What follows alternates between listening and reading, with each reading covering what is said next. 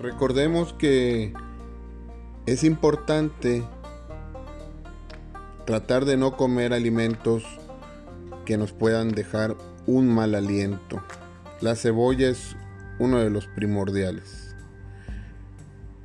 Lo segundo es que después de que nosotros comamos algo, hay que lavarnos la boca. De nada nos sirve los enjuagues bucales si no tenemos un cepillado de toda nuestra boca. Y posteriormente el uso del hilo dental. Ya lo habían mencionado. Pero les vamos a dar un tip más. Vamos a limpiarnos la lengua con una gasa.